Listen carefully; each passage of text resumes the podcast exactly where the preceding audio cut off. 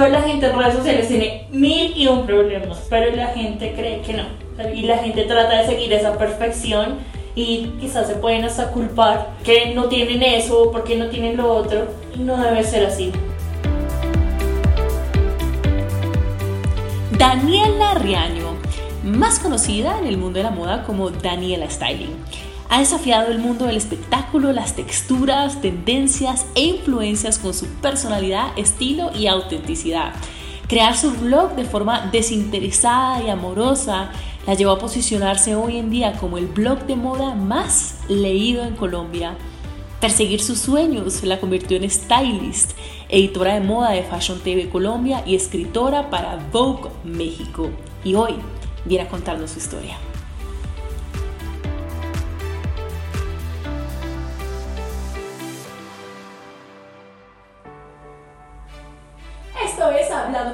Francisca y me encanta esta invitada porque es una mujer hermosa, una mujer empoderada, una mujer que habla de moda y yo pensé hoy que vamos a hablar de moda, pero no. Hoy no vamos a hablar de moda, aunque por supuesto vamos a tocarle un poquito porque aquí donde la ven, ella es Daniela Riaño, tiene un blog que se llama Daniela Stalin. Bienvenida, gracias por estar acá, Dani. Gracias, gracias por la invitación. Estoy fascinada de estar acá por lo que dices. No es solo moda, vamos a ir más allá, entonces me encanta. Cuéntanos un poco cómo empezó todo esto de Daniela Styling, cómo empezó todo este tema de la moda, cómo, cómo supiste que este era tu propósito de vida.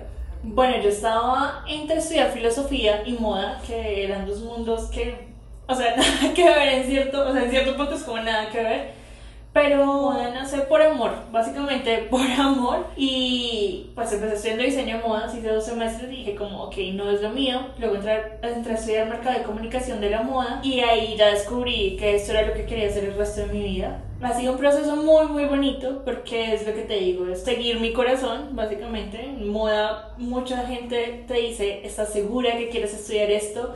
Estás segura que te va a dar dinero y creo que eso no lo es todo. Para mí es lo que me hace feliz, es lo que me gusta. Creo que si uno hace lo que le gusta y lo que sueña, todo fluye en Y como consecuencia va a llegar el dinero. Totalmente, o sea, todo va fluyendo. Puedes conseguir el trabajo que quieres, eres feliz haciendo lo que haces y obviamente ahí entra el tema dinero. ¿Cómo es esa evolución de Daniela? Y acá hay que preguntarte algo que es bien importante, es el tema de Tú no eres la típica bloguera de moda, tú no eres la chica que me está hablando con el vestido súper lindo y súper tierna, que también tiene su tumbado, tiene lo suyo, pero tú eres una chica que está tatuada, que tuvo el pelo rosado en su momento, que corta, digamos, con todo prototipo. ¿Qué pasó cuando saliste y dijiste, esto es lo que yo soy, esto es lo que yo quiero hacer, yo quiero hacer moda y yo vengo a proponer algo diferente? Bueno, eh, sí, como tú dices, no, no soy la típica blogger y no trato, pues estos bloggers se llaman ego blogger, suena como algo fuerte, pero no. ¿Qué es ego blogger? Un ego blogger es el que te muestra todo eso, como, mira, hoy estoy usando esto de esta marca y demás, y son como algo más aspiracionales, pero todo se basa en lo que tienen, en las prendas que tienen, en los accesorios que tienen todo un poco más como por encima de, no hay tanto sentimiento. Yo no me quise ir por esa parte, pues digamos que el blog nació por un tema de que quería expresar un inconformismo con la industria eh, de una forma buena. ¿Cuál era ese inconformismo? Bueno, yo empecé a ir a eventos, me empezaron a invitar a eventos cuando estaba estudiando todavía pues en la universidad. Bueno, no me sentía cómoda en los eventos, he tenido un choque muy fuerte porque por un lado amaba la moda, amo la moda, y por el otro el tema del ambiente no es fácil. Entonces, pues como tú dices, yo tenía el pelo rosado, estoy tatuada, tengo un estilo bastante diferente. Muchas personas como que rechazaron un poco eso. Muchas personas mm, no estaban acostumbradas a este tipo de, de looks o, o de personalidades y lo rechazaron un poco y yo dije, no, o sea, esto no puede ser así porque al final esta es la moda en verdad, o sea, estamos en Colombia, no todo el mundo sale con un vestido de 5 millones a comprarlo el desayuno ni nada de eso, o sea, eso no pasa. Todo el mundo sale en jean y camine por Bogotá y corre en Transmilenio y demás. Yo lo llamo menos perfecto y más real. Sí, exacto, entonces es la realidad. Entonces ahí en el blog pues yo empecé a, como a publicar todo esto como una forma de democratizar la moda y la gente lo, lo aceptó muy bien, pues lo que te digo, es muy sincero, es muy real, o sea, yo cuento tal como es todo. Y eso ha sido algo muy, muy bonito, o sea, la aceptación que ha tenido, tan honesta como tan de sentimiento, más que por Dani me encanta tu chaqueta o por Dani quiero esa cartera, no, sino porque la gente en verdad en algún punto se siente identificada conmigo. Les quiero contar que Daniela es la bloguera de moda más leída en Colombia, que eso de entrada es increíble, Dani. ¿Tú por qué sientes que la gente se siente tan atraída? Yo estaba leyendo tu blog ahora y yo decía, esto es súper real. Y hace poco sacamos un post en Instagram, de hecho en redes sociales, diciendo, es que no, no estamos todo el día tomando champaña, no estamos todo el día con el look perfecto, como tú decías, no salimos con el vestido de 5 millones de pesos a comprar el pan. Entonces, ¿por qué crees tú, Dani, que hay ese como esa sensación de querer parecer ser perfectos cuando sabemos que no somos perfectos, que nuestra imperfección está nuestra perfección. Sí, total. Eh, yo creo que ha sido un tema de tecnología, de lo que te muestran los medios, de lo que te votan las redes sociales y lastimosamente la gente al seguir, o sea, al seguir como tantos youtubers, tantos bloggers, tantas celebrities, no se dan cuenta que hay un trasfondo detrás ahí que un tema de sentimientos muy fuerte y que no todo es perfecto. O sea, para nada lo que tú dices, uno no todo el día anda arreglado y mejor dicho, wow, perfecto y con la vida perfecta. No, eso no es cierto. Esa ha sido la conexión que ha tenido la gente conmigo, es porque yo soy demasiado sincera. Entonces, no sé, yo no estoy bien, pues no publico nada. O sea, yo soy muy de sentimientos y yo no me siento bien. Por ejemplo, hoy y hoy voy a sacar posts, yo no saco nada porque yo digo, si no estoy bien, esto no va a funcionar. Y eso es la realidad. O sea, todos, toda la gente en redes sociales tiene mil y un problemas, pero la gente cree que no. y la gente trata de seguir esa perfección y quizás se pueden hasta culpar que no tienen eso, porque no tienen lo otro, y no debe ser así. Eso debe cambiar en algún punto y debe convertirse en un tema más de enseñanza, de sentimientos, de emociones, que yo pueda decir, oigan, hoy tuve un día pésimo, y que es la realidad, uno también pelea con su pareja, uno tiene problemas en la casa, uno tiene problemas de dinero, lo que sea, esa es la realidad, aquí en cualquier lado. Hace un rato hablábamos de, de un fracaso que se convierte en una oportunidad enorme, y tú tuviste una aparente oportunidad en una gran revista colombiana y esa puerta se cerró y te dio muy duro. ¿Qué pasó después? Sí, luego de eso, pues, como tú dices, tuve una oportunidad en una de las revistas más importantes de moda acá en Colombia y bueno, se cerró, fue como no, ya no. Te dio durísimo. Me dio durísimo, pues porque yo estaba terminando mi universidad y estaba como en ese punto de necesito seguir mis sueños, no sabía qué hacer y hoy en día es, es muy chistoso porque yo digo, si esa revista me hubiera abierto las puertas, yo no tendría nada de lo que tengo hoy en día. Y a raíz de que ellos pues dijeron como no, ya no, yo empecé a estudiar más y dije, tengo que estudiar más, es mi sueño, porque me dijeron, no, no voy a acabar todo acá. Estudié y fue como una cadena, ¿sabes? Estudié, entonces se hizo un contacto y me llamaron para otra editorial y en esa editorial hice otro contacto y me llamaron para otra editorial y así todo era una, una cadena, es muy muy chistoso. Yo creo que mi proceso ha sido como una escalerita. Yo empecé trabajando en tiendas de ropa, que de para todo el día no puede sentarse de domingo a domingo, y ya, hoy voy en que trabajo en dos de los medios con los que crecí. que son Vogue México Ajá, y Fashion TV. Y Fashion TV.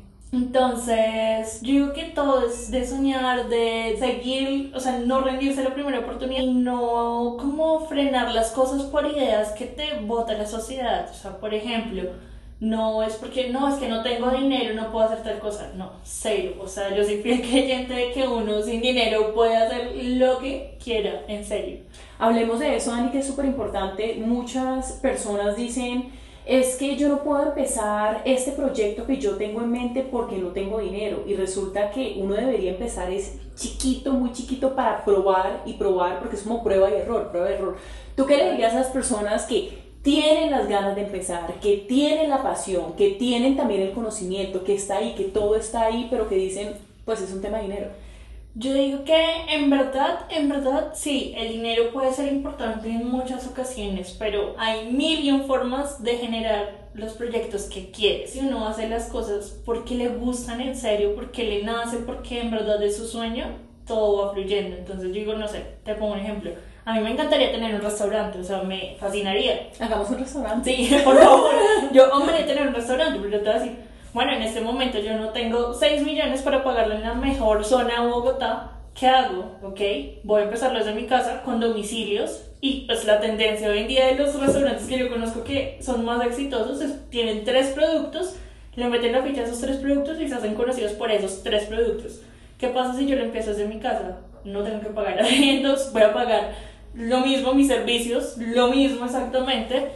Y pues voy a empezar mi sueño, voy a generar como ese emprendimiento que para mí es importante. La gente no debe pensar en que sin dinero no puedo hacer nada. No, sin dinero pueden hacer todo. Y en verdad creo que yo soy testigo de eso. Sin dinero no puedo hacer lo que quiero. Y yo creo que yo te contaba ahora, yo comencé con un primer post, poniendo un post hablando de desarrollo personal, diciendo la vida no es perfecta, hay retos, hay un montón de cosas y yo me voy a abrir, me, me abrí a mi historia y comencé con un post. Es que eso se trata de tomar el riesgo. Muchas veces las personas pueden decirte que no, la sociedad tu misma cabeza te genera ese miedo, pero no debe ser así. ¿Qué pasa si tú te arriesgas? No funcionó, ok, ¿qué? Vuelves a intentar otra cosa o intentas lo mismo de otro modo, ves en que fallaste, pero en verdad yo siento que si uno no se arriesga, no sé, de eso no se trata la vida. La vida se trata de arriesgarse, de estrellarse. Créeme que a mí muchas veces me han dicho no. Y todavía hoy en día hace un mes me dijeron no, no, no. Así siempre me han dicho no muchas veces. Pero por eso pues no me voy a poner como, no, ya me dijeron no, ya me salgo de la moda.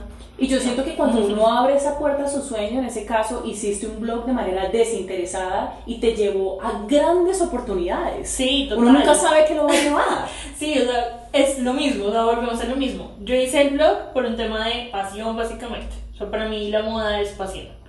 Gracias al blog yo tengo todo lo que tengo hoy en día. Entonces a mí me buscaron por Facebook para Fashion TV gracias al blog. Eh, yo envié, mi blog ha sido mi portafolio para todo a pesar de que lo que tú dices es algo súper desinteresado, es algo más de, de, que quiero expresar lo que pienso, de que quiero que la gente se enamore de la moda, así, no sé, no sea su pasión, ni su trabajo, ni nada. En verdad, esa es la idea, como que la gente haga las cosas con amor y todo va a fluir, o sea, en serio, conozco muchos casos de gente que lo hace por, por algún interés, como, no sé, no, obviamente no siempre piensa en plata, ¿no? cualquier proyecto uno dice, bueno, lo necesito. Como monetizar. Exacto, para monetizarlo. Que no se convierta en lo único que piensas. No puede convertirse en lo único que, en el único fin, sino porque en verdad te gusta hacer algo. Porque se nota cuando tú lo haces por plata y se nota cuando haces las cosas por amor. Por lo general pueden ver mil y un casos, pero funcionan siempre cuando hacen las cosas por amor. Y Dani es una bloguera de moda y ahora hablábamos y ella no compra realmente un montón de ropa. no. Yo pensé que íbamos a hablar de toda esta ropa y resulta que no. Y sigue siendo bloguera de moda porque estás hablando de un tema mucho más profundo. Sí, total. O sea, para mí, por muchas experiencias que he tenido en mi vida, la ropa no es algo fundamental. Y digamos, no sé, a mí me llega mi sueldo y lo último que hago es comprar ropa. Paso muchos meses sin comprar ropa, básicamente. Porque no es mi fin. O sea, yo prefiero gastarme la plata en un viaje, en experiencias, quizá en ayudar a mi familia, o sea ayudar a las personas que estén a mi alrededor, no sé, comida para perritos, no sé, algo, algo más, algo que me llene más, pero pues si bien yo trabajo en moda, amo la moda, para mí el tener una chaqueta no me llena en verdad de corazón, sí, me satisface un momento y wow, tengo la chaqueta, qué chévere, pero ya, o sea, todo queda ahí como en un vacío y no, y no es necesario no tener un montón de plata para, para vestirse bien, para darle esa vuelta a las prendas. O sea, yo tengo prendas que les voy a ser muy sincera, llevan tres años conmigo y me las sigo poniendo igual. Y uno le va dando como una nueva vida a esa prenda y siempre va a funcionar. Sí, hay un consejo y bueno, no hay que matarse tanto para lucirse así, que la gente los vea súper bien, no, o sea, hay cosas que valen más. Y yo prefiero invertir en la plata que me gasto ropa en sueños, en, no sé lo que te decía, si puedo tener un restaurante en futuro, pues prefiero ahorrarlo para eso o para otras cosas.